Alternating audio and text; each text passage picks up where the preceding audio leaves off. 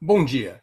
Hoje é 28 de fevereiro de 2023. Estamos dando início a mais uma edição do programa 20 Minutos. Nosso entrevistado será Kiko Seleguin, ex-prefeito do município paulista de Franco da Rocha entre 2017 e 2022. Atualmente é deputado federal e presidente do Partido dos Trabalhadores em São Paulo.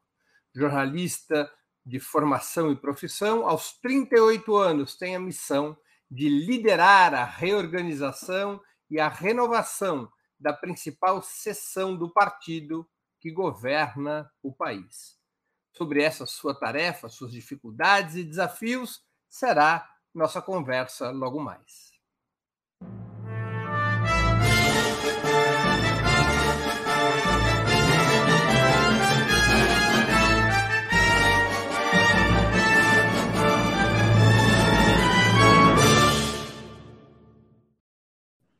Bom dia, Kiko. Muito obrigado por aceitar nosso convite. Uma honra ter sua presença no 20 Minutos. Bom dia, Breno. Bom dia a toda a equipe aí do Opera Mundo. Dizer que é um prazer poder estar com vocês aqui e obrigado pelo convite. Kiko, o PT de São Paulo, historicamente, foi a seção mais poderosa e organizada da legenda. Nos últimos 10 ou 20 anos, no entanto, segundo diversos analistas e protagonistas, teria perdido muita força no interior, além de ter vivido um relativo distanciamento em relação à militância, ao sindicalismo e aos movimentos sociais. Qual é o diagnóstico que você faz da situação do PT paulista hoje, já que caberá a você, já que cabe a você tocar esse barco daqui por diante? Bom, o PT de São Paulo, como você diz, sempre foi o, o, o epicentro dessa é, do PT, obviamente, na sua construção, na sua formulação política, na sua formulação ideológica, inclusive, e foi daqui que surgiram as, as, as, as grandes experiências de governo nas prefeituras, em cidades médias e grandes da Grande São Paulo do interior, o que trouxe para o partido um grau de maturidade e permitiu que a gente ampliasse o nosso leque de relacionamento na sociedade, de aliança, e nos permitiu chegar à presidência da República em 2022. Né? O fato é que de, de 2014 para cá, o PT vem sofrendo sucessivas derrotas, perdeu várias prefeituras, reduziu bancadas de deputados federais e estadual.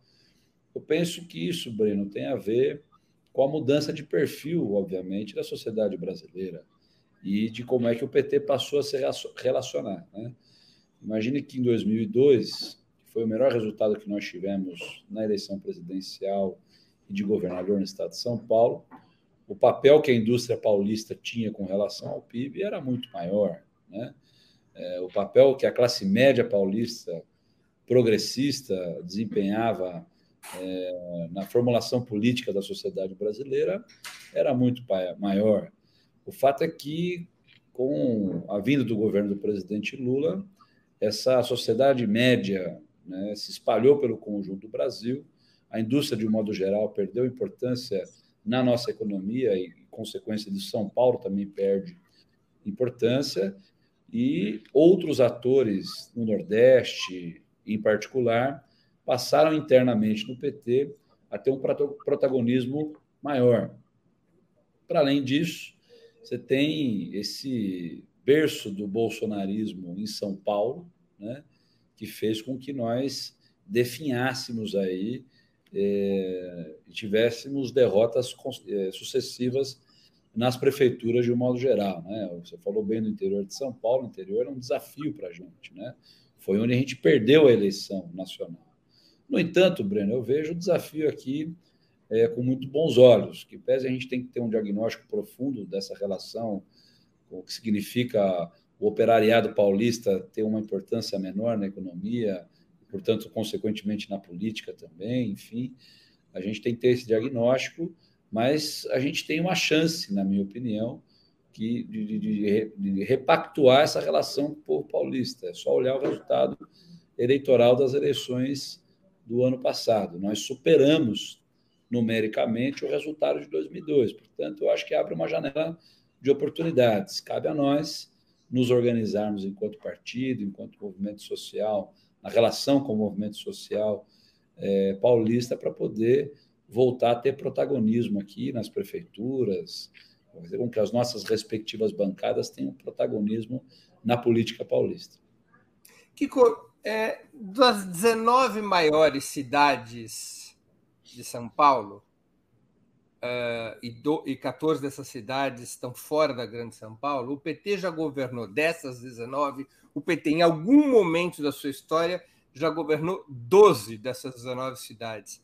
Mas o conservadorismo cresceu muito nessas cidades nos últimos anos. O exemplo é, um exemplo é Ribeirão Preto, outro exemplo é Santos, e assim por diante. O que, que explica esse crescimento do conservadorismo, do antipetismo no interior de São Paulo? Eu colocaria três aspectos aqui, Breno. Primeiro, essa questão da indústria. Né? A indústria em São Paulo passou a ser uma porção menor da economia. Quando a indústria perde um pouco da importância, você diminui o número de trabalhadores que nela são empregados, isso diminui a nossa base social. Né? Portanto, os sindicatos, que sempre foi um vetor, um pilar do nosso partido, um movimento social organizado, enfim, isso fez com que nós perdêssemos um pouco de espaço na disputa política na sociedade. O segundo tem a ver com os sucessivos casos de corrupção que imputaram ao nosso partido. Né? Se você olhar lá para a década de 80, 90, quando os prefeitos do PT começaram a ganhar as prefeituras dessas cidades do interior, a pauta era o combate à corrupção, né? Que, em função é, desses escândalos que foram imputados ao PT é, na última década, isso reverteu, ou seja, nós acabamos sendo a vítima desse discurso de corrupção. Enfim. E o terceiro aspecto tem a ver com o conservadorismo da sociedade, a, a, a pauta de costumes, vamos dizer assim. Né? No interior de São Paulo, que, que pese tem um percentual, as sociedades são industrializadas, enfim, mas ainda essa herança da política agrária, da política é, conservadora, faz muita diferença na vida das pessoas. Portanto, quando a gente puxa a corda para garantir direito aos mais pobres, à população preta, né, a população LGBT, enfim, você tem a corda puxada por outro lado pelo setor mais conservador, que acaba é, tensionando esse debate. Então, acho que são três aspectos.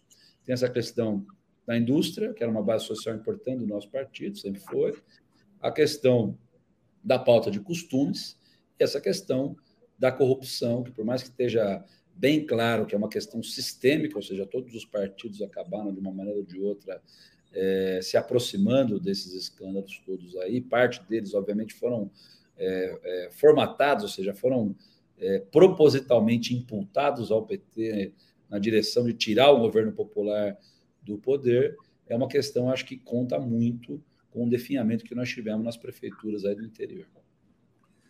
As eleições de 2022, com a passagem de Fernando Haddad para o segundo turno na disputa pelo governo estadual, pela segunda vez em 40 anos de vida do PT paulista, porque a outra foi exatamente em 2002 com o Genuíno.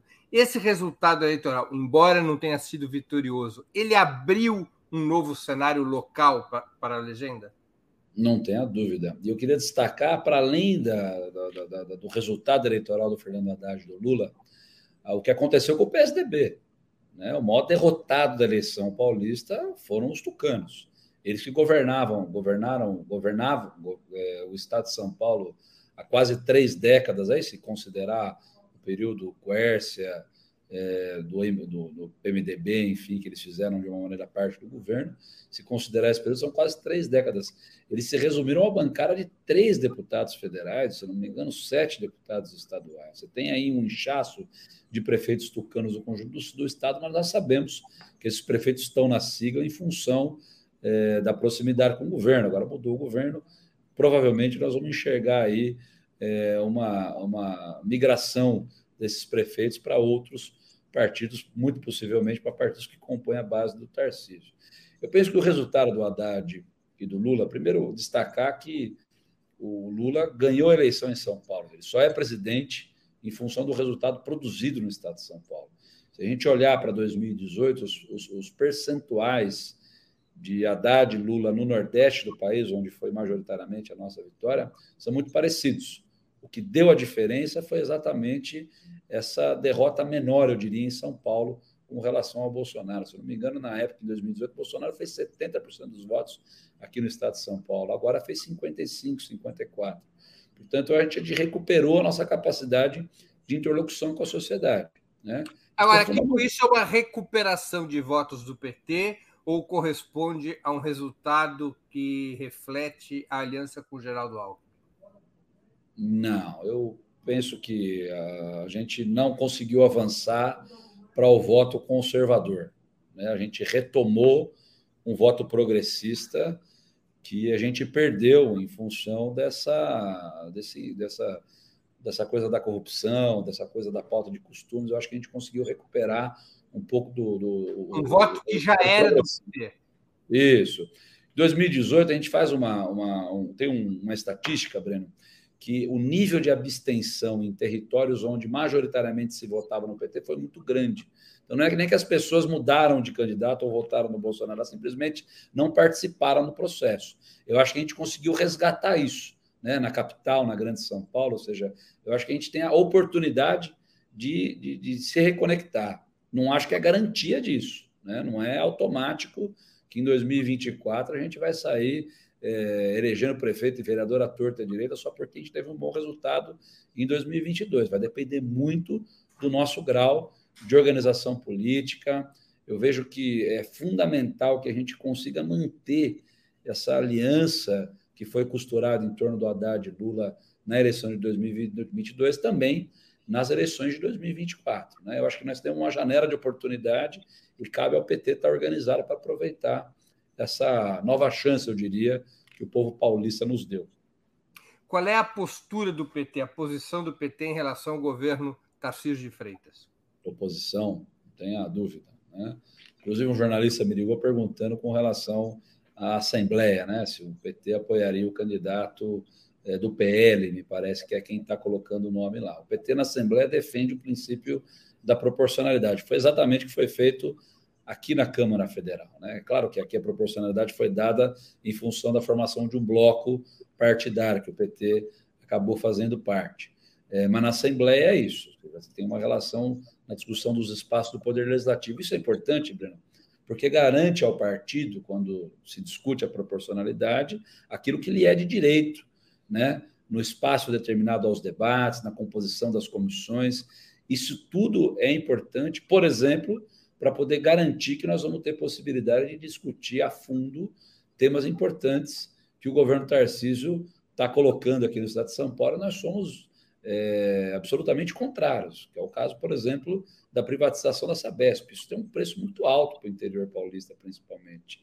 A Sabesp é uma empresa de saneamento que é fundamental, ela atua em mais de 500 municípios do estado de São Paulo, e nos pequenos, onde é deficitária, é fundamental ela ser pública, porque se ela for privatizada nesses municípios, a tendência em ter um aumento do custo da água para o trabalhador é enorme. Então, o PT vai fazer oposição nos pontos fundamentais aí que o Tarcísio vai colocar, vai enfrentar qualquer tipo de, de pauta, eu diria, bolsonarista, essa coisa. A gente está muito alerta com relação a essa coisa da, da escola sem partido. Ele trouxe para a Secretaria de, de Educação um camarada do Paraná que, que, que, colocou essa agenda na dinâmica do Estado, ou seja, ter espaço na Assembleia significa a gente fazer um enfrentamento a essa agenda conservadora e retrógrada, no sentido de oferta de políticas públicas para a sociedade paulista.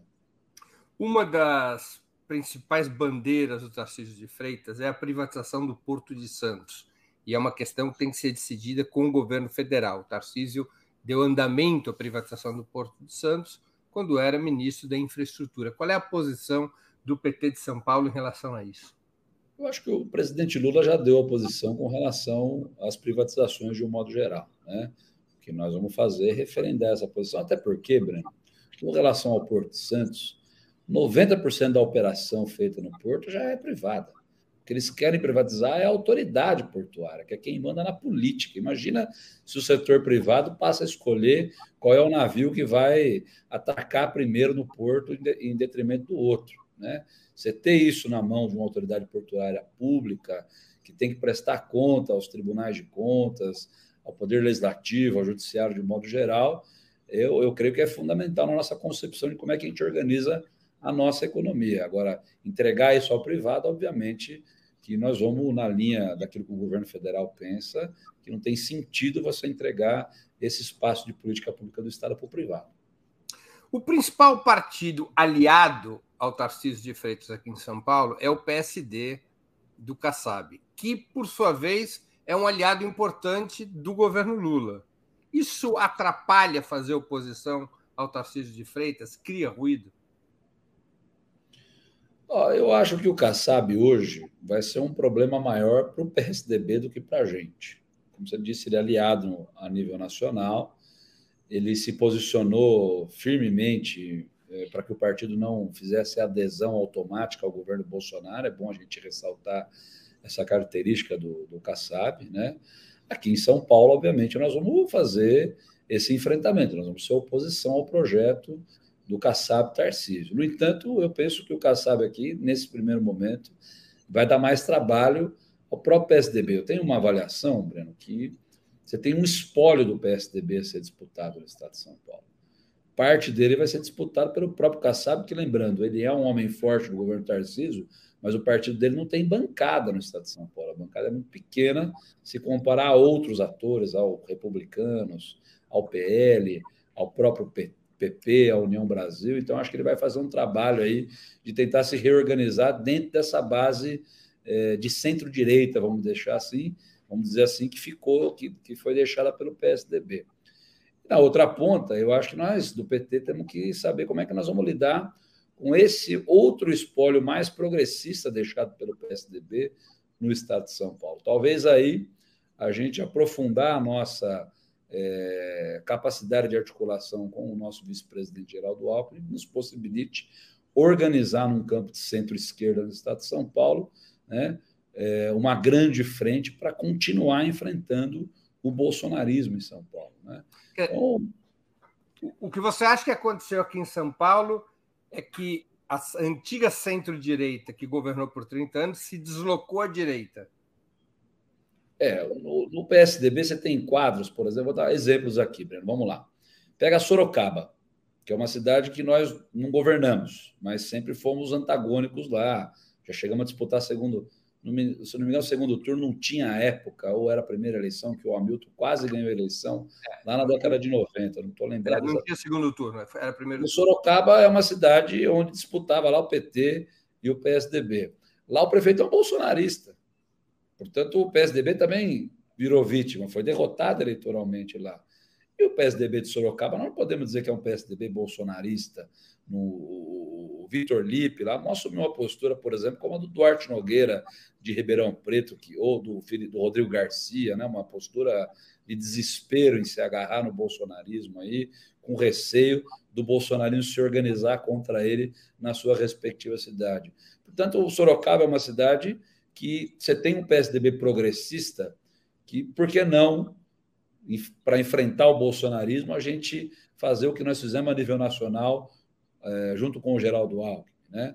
Dá um exemplo, por exemplo, de São José dos Campos. A mesma coisa, o PSDB lá foi derrotado, não é um bolsonarista, né? mas é um cara ligado ao Kassab, é o vice-governador, que agora deve se alinhar mais à direita, ao conservadorismo do, dos tucanos, do, do, do, junto com o Tarcísio, enfim. Então, eu acho que tem situações no estado de São Paulo que o PT pode se aproximar de uma parte progressista.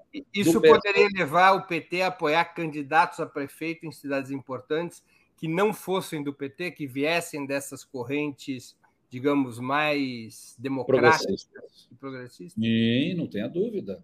Porque é reproduzir, Breno. Se a gente quer obter o mesmo resultado que nós tivemos em 2022, né, que foi uma, uma derrota menor no estado de São Paulo, que para a gente foi uma vitória, nós nunca atingimos esse índice de voto no estado de São Paulo, nós temos que reproduzir os sinais, os mesmos sinais. Quando eu digo que o Geraldo é, talvez não tenha trazido quantitativamente um número de votos, né?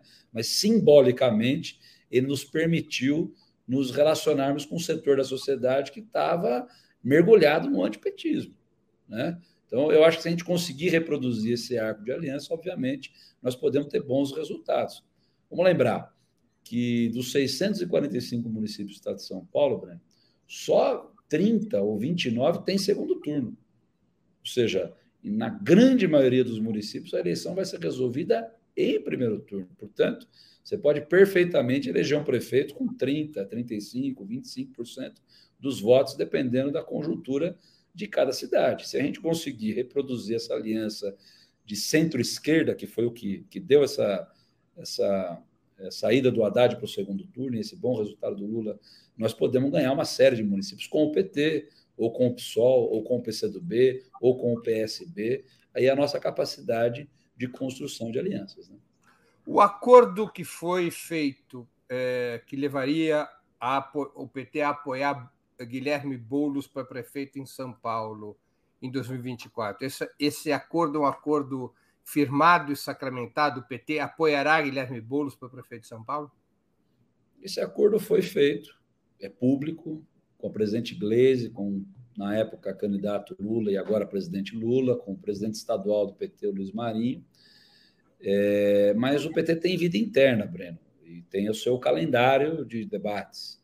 Portanto, ele vai ter que ser referendado pelo conjunto da militância ao longo desse calendário de debates. O PT vai ter um encontro municipal em 2024 e vai referendar esse acordo. E é natural que nós tenhamos divergência interna, mas majoritariamente eu penso que o PT vai trabalhar na direção de cumprir esse combinado. Até porque, não só porque acordo tem que ser feito para ser cumprido, isso é elementar na política, a gente nem deveria estar falando disso, mas o reconhecimento da importância que o apoio do PSOL, do Guilherme Boulos, teve para eleger o Lula e para garantir a ida do Haddad para o segundo turno, para garantir o resultado que o Haddad teve no segundo turno.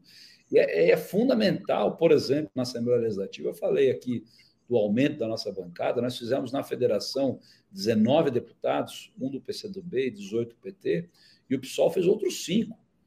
Então, essa aliança reproduzida também na tática de atuação na Assembleia Legislativa é fundamental para a gente discutir com mais profundidade projetos que vão lesar o trabalhador paulista. Então, a nossa, a nossa direção é o seguinte: o acordo ele, ele, ele vai ser cumprido, vai ser discutido pelo conjunto da militância e nós vamos ter que discutir os aspectos dele.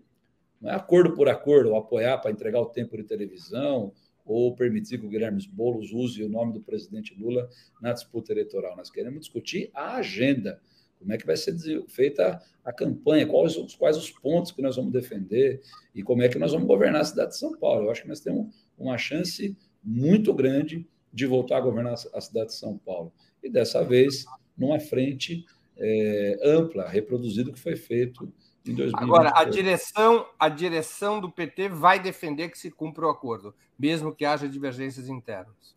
Bom, a direção do PT é muita gente, posso dizer da minha posição como presidente, né, Breno? Eu, eu entendo que acordo se faz para ser cumprido. Esse acordo foi feito pelo Luiz Marinho, que é meu antecessor, né? Ah, isso aqui se trata de uma sequência, a gente reconhece, obviamente, e o próprio Guilherme Boulos sabe de como é que o PT funciona, né? Então, você é, tem algumas posições divergentes, você tem algumas preocupações que são legítimas, né? Por exemplo, é, a chapa de vereadores, a chapa de vereadores fala, ah, poxa, não tem nada para pode prejudicar.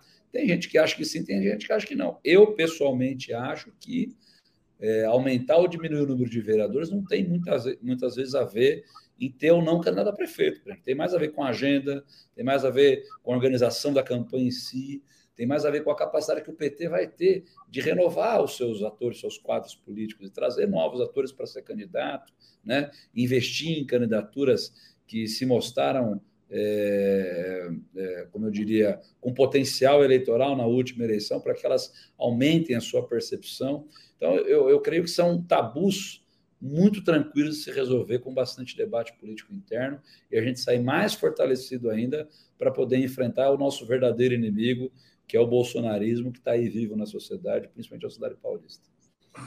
Kiko, é, sobre a questão do pessoal, eu queria te fazer uma pergunta. Se você olhar para a Câmara dos Vereadores de São Paulo, para a Assembleia Legislativa e mesmo para a bancada na Câmara Federal aqui de São Paulo, aparentemente é uma tendência de que a, os deputados e vereadores eleitos pelo PSOL são sempre muito mais jovens que os deputados e vereadores eleitos pelo PT. Como você explica isso e se isso é um problema para o PT a médio e longo prazo? É, esse é um desafio que o PT tem, né? De, de renovação dos seus quadros. É, eu dizia isso, inclusive, na minha campanha eleitoral para deputado, dizer, ó, é, o PT precisa passar por essa renovação geracional. Não porque esse discurso me, me prevalecia, obviamente, mas o PT, Breno, no Congresso de 2010, fez uma modificação significativa no seu estatuto e na sua tática eleitoral. Né? Por exemplo, é, que obviamente tem debate. Você, o parlamentar que disputa eleição no PT a partir de 2014 não pode disputar por três vezes consecutivas o mesmo cargo. Então, você criou uma regra na burocracia já impedindo a perpetuação de uma mesma pessoa no mesmo cargo por muito tempo. Ou seja, eu creio que isso vai estimular os agrupamentos políticos, de um modo geral, a garantir uma renovação, mesmo que a força. Né? Não é o ideal, o ideal é que esse processo acontecesse naturalmente, mas o PT já está preocupado com, essa, com esse envelhecimento, digo, assim, dos quadros partidários e garantiu isso no seu é, estatuto. Para além disso, a regra estatutária começa a valer agora em 2026. Ela começou a valer em 14. Então, você imaginar que quem foi eleito vereador em 16, 20, é, 16, 20 e 24. Vale para 28. Isso. Então, para deputado passa a valer na próxima. Ou seja, ela. Minto. Vamos corrigir. Quem foi aqui. eleito em 14, reeleito em 18, reeleito em 22, não o mesmo cargo não poderá em 2026 concorrer. Para vereador, ela passou a valer em 2012. Então, 12, 16 e 20, 24 agora não pode mais ser candidato a vereador. Né? Então, isso é um desafio, ou seja, chegou. Quem aprovou há 12 anos atrás achou que não fosse chegar, chegou o momento de fazer essa renovação, mas é a primeira eleição que vai valer. Então, o PT vai ter que, que se, é, obrigatoriamente renovar. Para além disso, tem a garantia é, da distribuição das vagas de direção partidária, né? que ela é paritária, ou seja, metade tem que ser mulheres e metade homens. 30, 20% de jovens 30% de negros nos seus quadros partidários. Quando você vira dirigente do partido, e no caso do PT, que é um partido de massa, em grande medida é uma porta de entrada para a política eleitoral, né? Ou vice-versa. Né? Quem está na disputa eleitoral acaba vindo para os quadros do partido. Então, o PT garantiu essa renovação no estatuto. O resultado disso, Bruno, nós vamos ter que acompanhar agora na, nas disputas eleitorais. Né? Então, claro. essa coisa do PSOL, ter os deputados mais jovens, o pessoal, no meu entendimento, fez uma opção né, é, na sua agenda na sociedade. Né? Ele dialoga, ele tem uma agenda parlamentar, basicamente, governa poucas prefeituras no conjunto do país, se dedicou a fazer uma agenda parlamentar, e quando você faz uma agenda parlamentar, você dialoga com nichos da sociedade, você não está preocupado necessariamente em garantir disputar a hegemonia. Talvez esse seja grande, o grande desafio da candidatura do Boulos, exatamente essa, né? Falar um pouco para fora é, da esquerda, procurar falar um pouco mais para o centro, enfim, porque para ganhar eleição em prefeitura e em governo de estado, você precisa ter mais de 50% dos votos, né?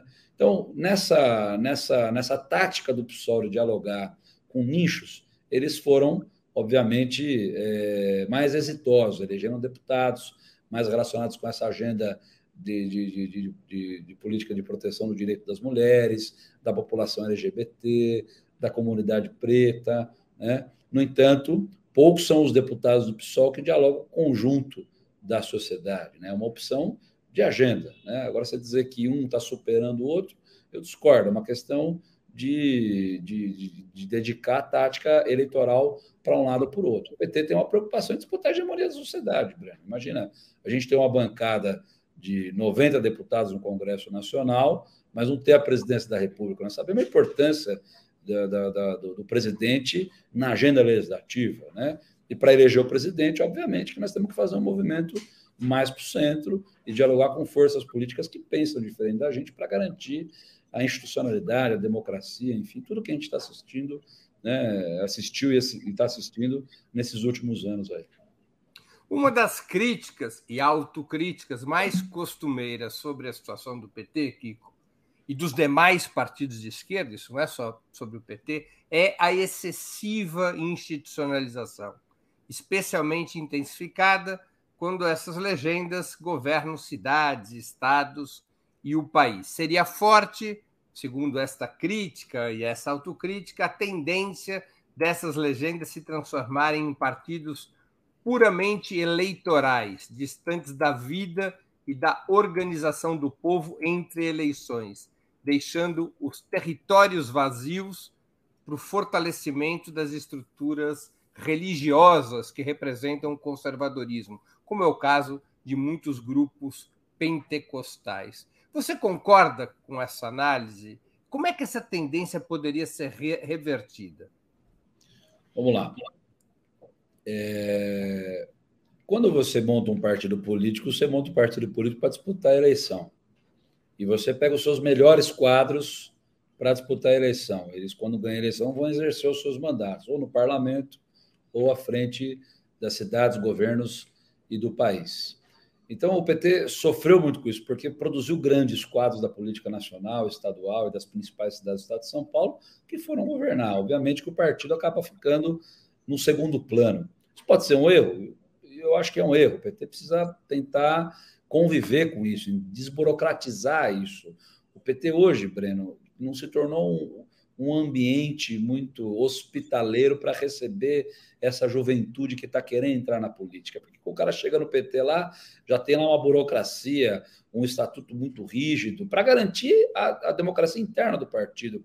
E quando o jovem chega na política, ele não quer respeitar a regra nenhuma, ele quer entrar, debater, falar das ideias dele. Então, o desafio do PT é tentar encontrar um meio de trazer essa galera toda mais uma vez para poder ser rafileiras no partido.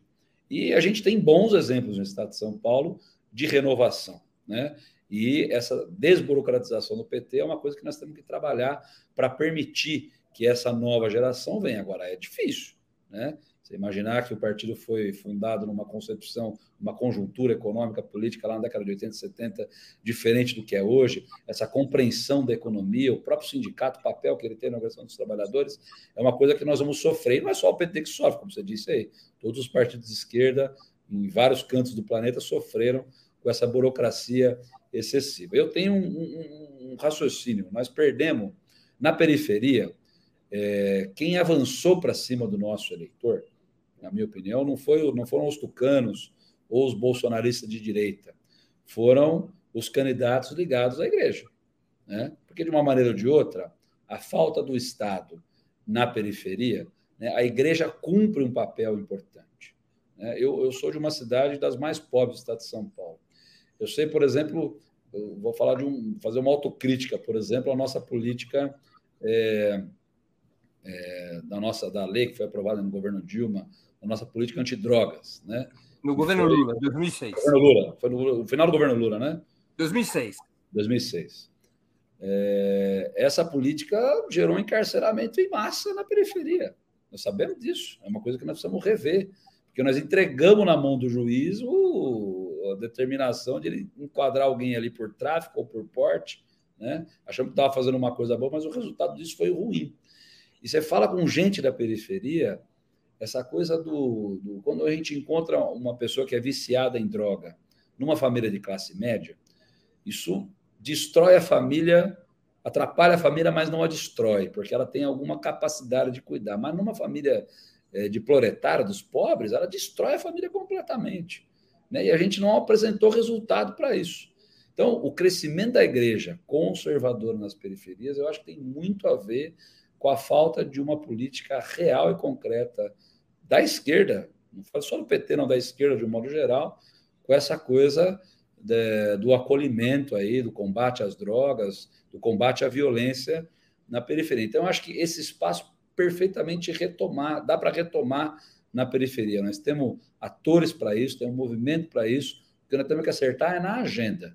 Não dá para a gente fechar os olhos para isso. Eu acho que é, o governo Lula precisa ter clareza de uma política de segurança pública, não apenas de ostensiva, de enfrentamento, mas que a gente consiga romper alguns tabus e ofereça para essa juventude da periferia uma alternativa, um acolhimento, porque hoje ela tem sido acolhida pelas igrejas, aí pelos movimentos mais conservadores. Porque no, nos anos 80, você não tinha nascido ainda?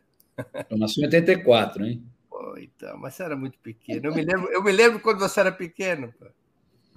É, a gente andava pelos bairros da periferia de São Paulo e você encontrava igrejas católicas, templos da igreja católica, já encontrava templos pentecostais e, inevitavelmente, encontrava sedes dos núcleos do PT. Não era de uhum. diretórios municipais, os núcleos tinham sede nos bairros.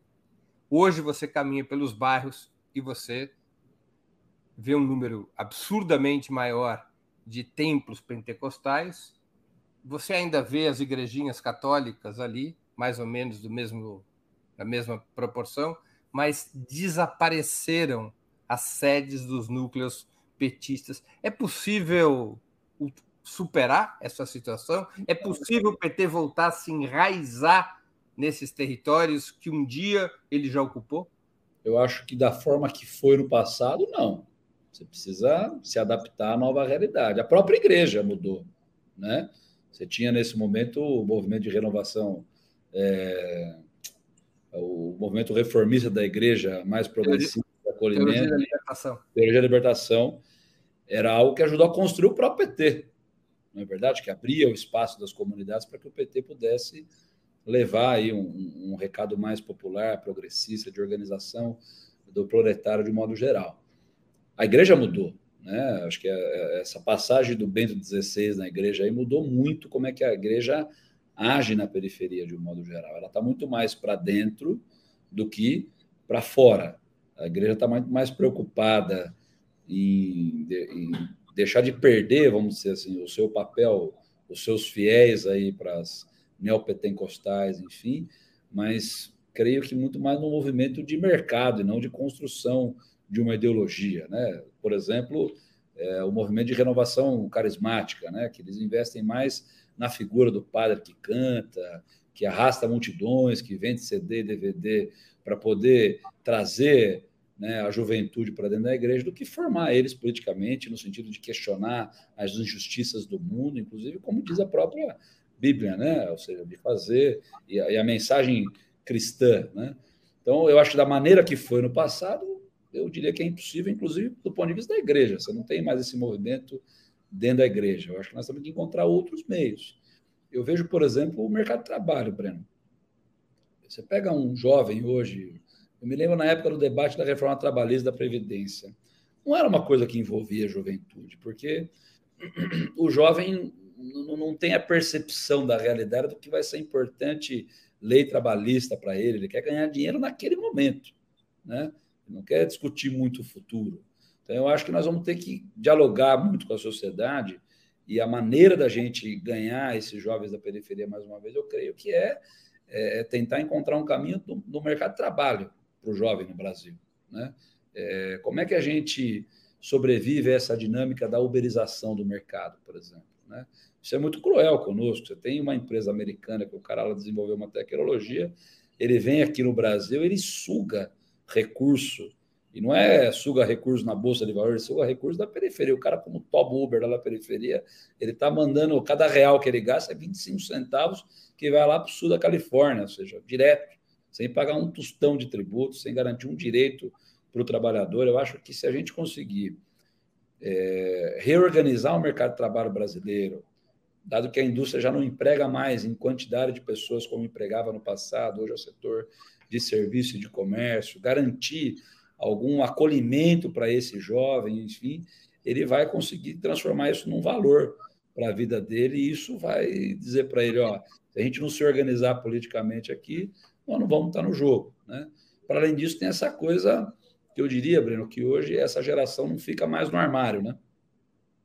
Ou seja, é, nem, nem para a esquerda, nem para a direita. Hoje o jovem não fica mais, não está mais disposto a viver calado, ele quer botar para fora os sentimentos dele, né? quer botar para fora quais as necessidades dele, seja de cunho é, religioso, intelectual, sexual, seja qual for. Mas, por outro lado, também tem quem não quer ficar armário à direita. Né? Na década de 80, quando o PT fazia isso, década de 90, eu lembro de fazer campanha acusando os candidatos adversários de serem filhotes da ditadura. Né? Né? É, nessa eleição, para uma parte da sociedade, isso era um bônus, não era um demérito. Portanto, quando você puxa a corda de um lado, você puxa de outro, que é esse tensionamento que a gente vive na pauta econômica, mas também na pauta de costume. Né? Olha, é um histórico dirigente do Partido Comunista Italiano, foi secretário-geral do Partido Comunista Italiano, Palmiro Togliatti, que é quem substitui o Gramsci, ele, numa conferência na Itália do partido, em 45, sobre disputa de hegemonia, ele disse: Nós só vamos conseguir disputar a hegemonia na Itália, a Itália é um país muito religioso, a sede uhum. do Vaticano, no dia em que existia uma célula do Partido Comunista ao lado de cada igreja católica no país. Nesse momento, nós vamos conseguir disputar a hegemonia.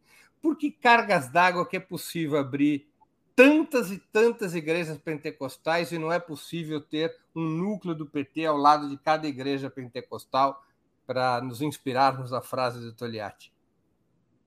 Bom, eu acho que o PT quando ele é criado na década, no final da década de 70 e 80, era um movimento que transcendia qualquer nível de burocratização. Né? As pessoas se encantavam com o movimento, era uma coisa questionadora, revolucionária, questionava tanto a questão econômica, dada a inflação enorme naquele momento, o empobrecimento da população de um modo geral, e questionava a própria o regime político. Né? As pessoas estavam sedentas por voltar a votar para presidente, ter democracia, enfim, era uma coisa vigorosa não tem essa conjuntura hoje que tinha naquele momento. Portanto, talvez a mesma, a mesma receita não sirva. Nós temos que encontrar uma outra receita. Acho que tem uma janela de oportunidades, como eu te disse, não só em São Paulo, mas no país. Né? O que aconteceu no dia 8 aqui, eu acho que trouxe à realidade a possibilidade daquilo que nós vínhamos falando, do risco que tínhamos de ter um governo autoritário que impusesse uma agenda que para destruir as instituições e governar o país sob o ponto de vista ditatorial por mais um monte de tempo, trouxe à luz para muita gente que aquilo não era só retórica, ou seja, os caras de fato tentaram transformar aquilo em realidade. Eu percebo, Breno, que tem muita gente afim de se unir em torno de um valor muito importante que é a democracia. Agora, a democracia liberal também tem as suas dificuldades, né, de, de, de, de garantir a representação, as pessoas, é, democracia liberal, democracia sem emprego, sem renda, ou seja, eu acho que o governo Lula agora tem uma, uma janela de oportunidade, ou seja, se o Brasil conseguir crescer, gerar renda, emprego, e nós, do aparelho partidário, conseguimos conseguir aproveitar essa oportunidade, reformar o partido internamente, desburocratizar ele, permitir que as pessoas possam participar da vida partidária com menos com mais despreendimento desse regramento, porque o jovem é isso. Ele não quer vir para cumprir regra, ele quer vir para colocar o ponto de vista dele para poder participar. Então, o desafio do PT está aí. Né? Agora, Talvez seja uma opção que a gente tenha que fazer. Ó, vamos dar de barato que nós vamos governar mais cidades, mais governos estaduais, porque nós vamos agora construir um campo mais específico da sociedade para lá adiante amadurecer a esquerda, fazer com que ela tenha mais capilaridade na sociedade. Né? Mas aí é uma decisão que eu não tomo sozinho, né? Não precisamos respeitar todas as forças, porque. Mas agora, aí é dentro da sua análise.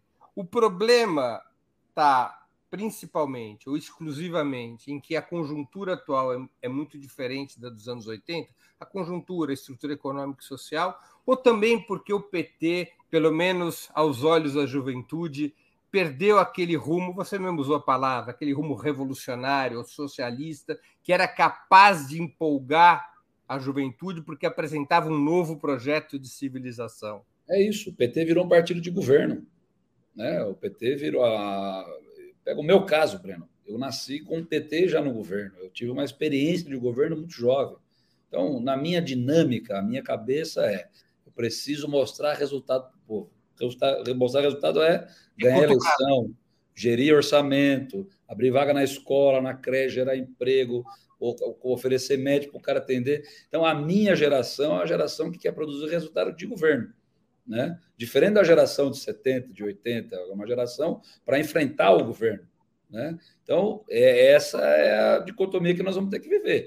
Né? Talvez a minha geração vai ter que se reinventar e preparar o campo para que a próxima seja uma geração mais contestadora, vamos dizer assim. Né?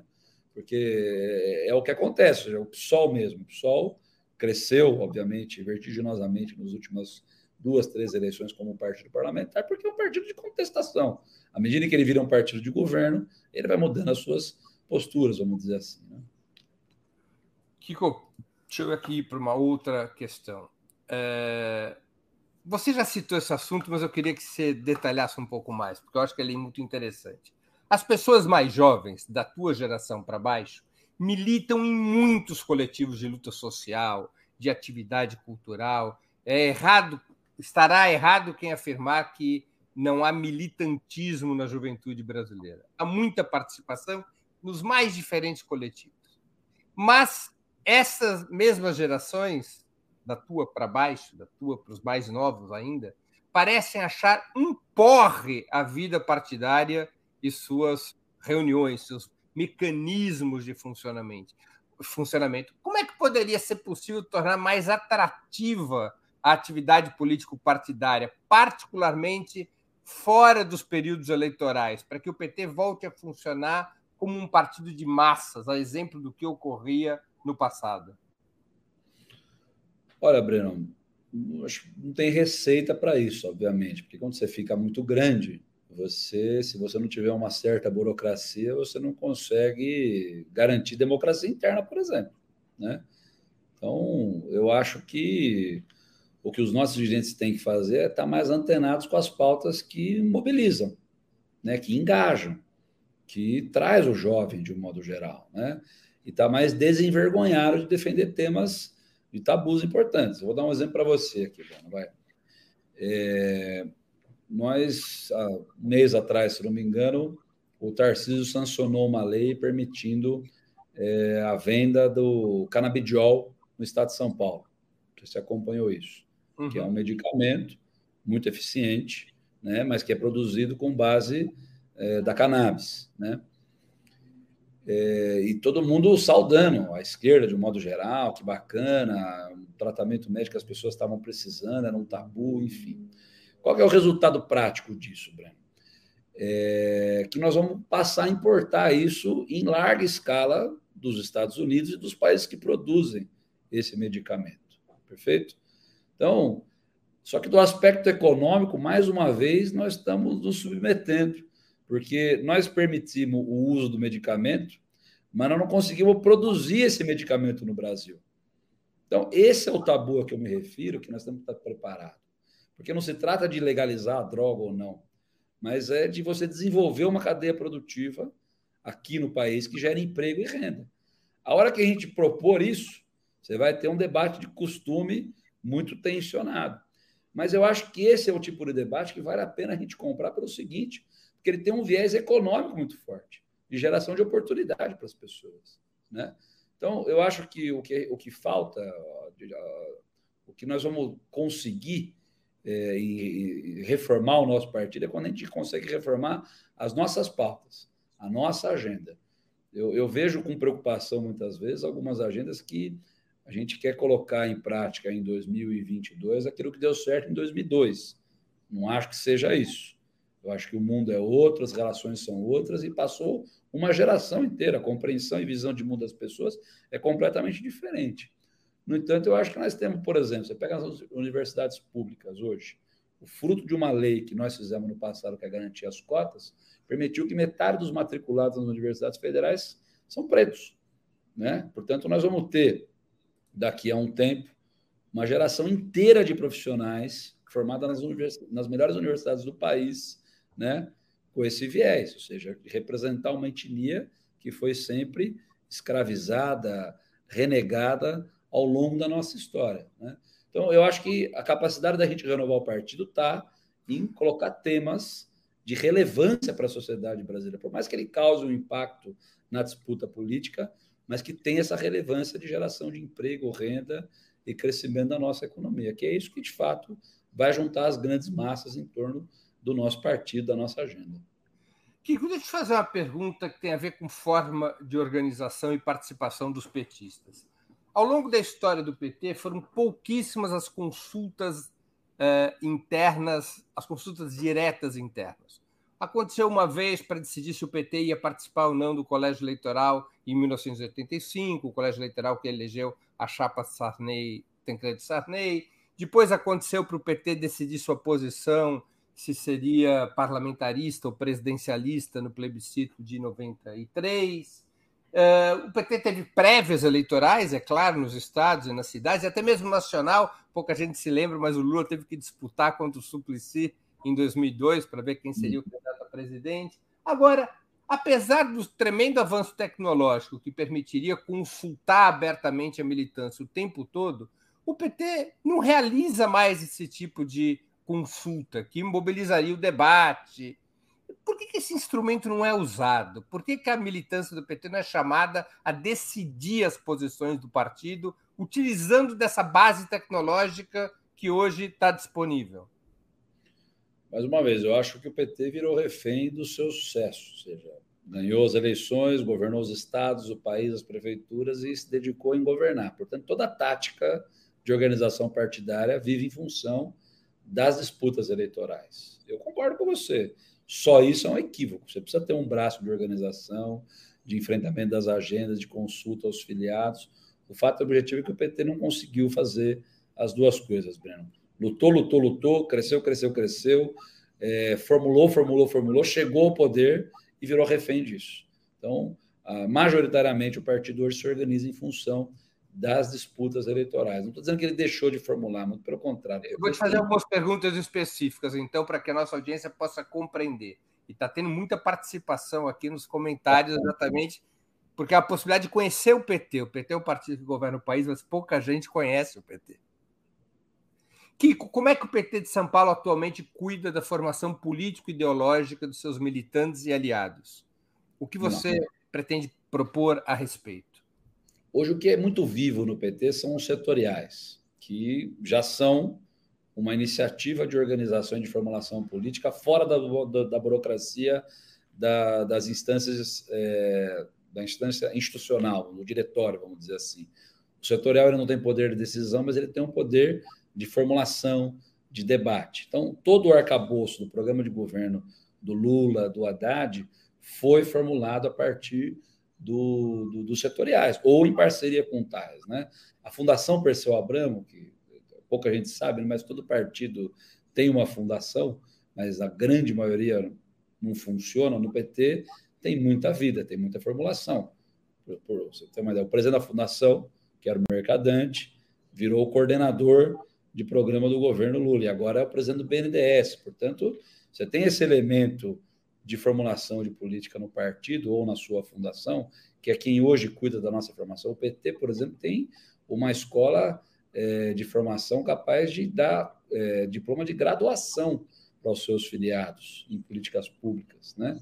Então, o, o PT institucionalmente não é só problema, muito pelo contrário, ele avançou muito, ele formula muito tem banco de projetos para os candidatos e vereadores eleitos, né? Você tem programas que você pode adaptar de acordo com a realidade do estado ou do município e usar a partir de uma experiência exitosa em governos que nós tivemos ao longo desse, desses 43 anos de história do nosso partido. Então, você tem essa experiência no PT muito viva, né? Mas eu volto a falar, o que, que o PT se organizou? Ele é refém das suas vitórias, ou seja, a gente acabou se prendendo muito nessa questão da tática eleitoral. Então, eu acho que o nosso desafio é esse: né? É continuar tendo quadros de formação internamente no PT. Você tem quadros formados na burocracia do partido que tiveram vitórias eleitorais importantes. Né? Então, não, não, não é que isso não está acontecendo. Talvez não está acontecendo como um movimento espontâneo, aglutinador, de massa, né, como foi nos anos 80 e 90. Né? O PT hoje está se organizando, creio eu, num passo um pouco mais lento nessa efervescência é, de ideias, de gente nova, mas com mais resultado de política pública. Né? Tanto é que o povo deu essa nova chance ao Lula baseado no passado, ou seja, naquilo que a gente produziu de políticas públicas que mudou a realidade das pessoas mais pobres do país. Que, como o PT de São Paulo se financia? Os militantes e filiados participam da cotização para sustentar o partido ou a legenda está dependente do fundo eleitoral? Seria possível pensar em um funcionamento partidário que fosse mantido exclusivamente por seus militantes e filiados, com os fundos públicos se destinando apenas à disputa eleitoral? Possível pensar, obviamente que é. Hoje a realidade é diferente. Né? Hoje a contribuição dos seus filiados e mandatários proporcionalmente é muito menor daquilo que o PT precisa para se manter. Hoje, majoritariamente, quem financia o partido é o fundo público partidário. Né? E o PT, assim como todos os partidos, tem um problema crônico de endividamento, Breno, pelo seguinte, pelo que aconteceu no Brasil. Né? As eleições de 2014 era, foram, foram eleições que você tinha o financiamento privado. Então, um conjunto de partidos, inclusive o próprio PT, se endividaram à luz daquela, daquela janela, ou seja, você podia ter financiamento privado. Logo depois veio a extinção do financiamento privado, e a hegemonia do financiamento público. Portanto, vários partidos, inclusive o PT, carregaram dívidas daquele período, que com financiamento é, de filiado é praticamente impossível você é, se reorganizar na data de hoje. Né? Então, acho que é possível. Para isso, você precisa envolver a, a comunidade é, no entorno de agendas que interessem a ela. Né? Eu acho que o PT, quando se financiou com financiamento de pessoa física no passado, tinha essa agenda, envolvia mais gente, tinha mais efervescência de participação, mas também o custo de organização partidária era bem menor, né, Breno? Então, não dá para você comparar. Antigamente, no PT, você só podia participar de votações internas ou de um núcleo ou de um diretório se você cotizasse, se você contribuísse. E havia um sistema de cotização especial para os deputados, para quem ocupasse função pública. Se você não pagasse a cotização, você não podia votar nos processos internos, você não podia participar do partido. Essa continua não. sendo a norma? Existe, para votar continua sendo regra, é estatutário. O que a gente não exige é participação, né? Não dá para você, num partido que é composto por trabalhadores, o cara não pagou a contribuição dele, você deixa de participar da, da reunião política. Sim, não, mas o direito de voto. O voto, ok, isso ainda é, é, é uma, uma regra partidária. Kiko, eu tenho uma pergunta é, sobre você de uma espectadora aqui nossa, Rosimar Gonçalves. Ela fez várias perguntas, eu vou escolher uma delas. Ela pergunta assim: Kiko, você tem uma formação política de base marxista ou liberal? Vixe. Eu, eu acho que eu sou um pouco mais social-democrata, vamos dizer assim, o Breno. É, eu, obviamente que todo mundo está no PT tem uma formação marxista, mas volto a dizer, eu sou de uma geração que nasceu com o PT no governo, né? Então a minha formação é no sentido de mostrar resultado. Eu vou dizer para você que eu me incluo aí em socialista liberal, vamos dizer assim, ou seja, a gente eu, eu, eu, eu tendo a pensar que a gente perdeu a disputa com o capitalismo, né? O capitalismo hegemonizou a nossa dinâmica de mundo, né? A gente faz algumas ressalvas, enfrentamento, mas eu creio que o mais importante agora é encontrar mecanismos dentro do capitalismo que possa transformar a vida do povo uma vida mais digna, né? Então eu vou dizer para você que eu tenho uma, uma, uma, uma formação um socialista liberal, vamos dizer assim. Agora, essa nova crise do capitalismo, o agravamento da crise do capitalismo, não coloca essa perspectiva de melhorias dentro do capitalismo em sério risco de perder eficácia? Desculpa, Breno. Repete a pergunta. Me... O agravamento da crise do capitalismo, especialmente depois de 2008 e 2009.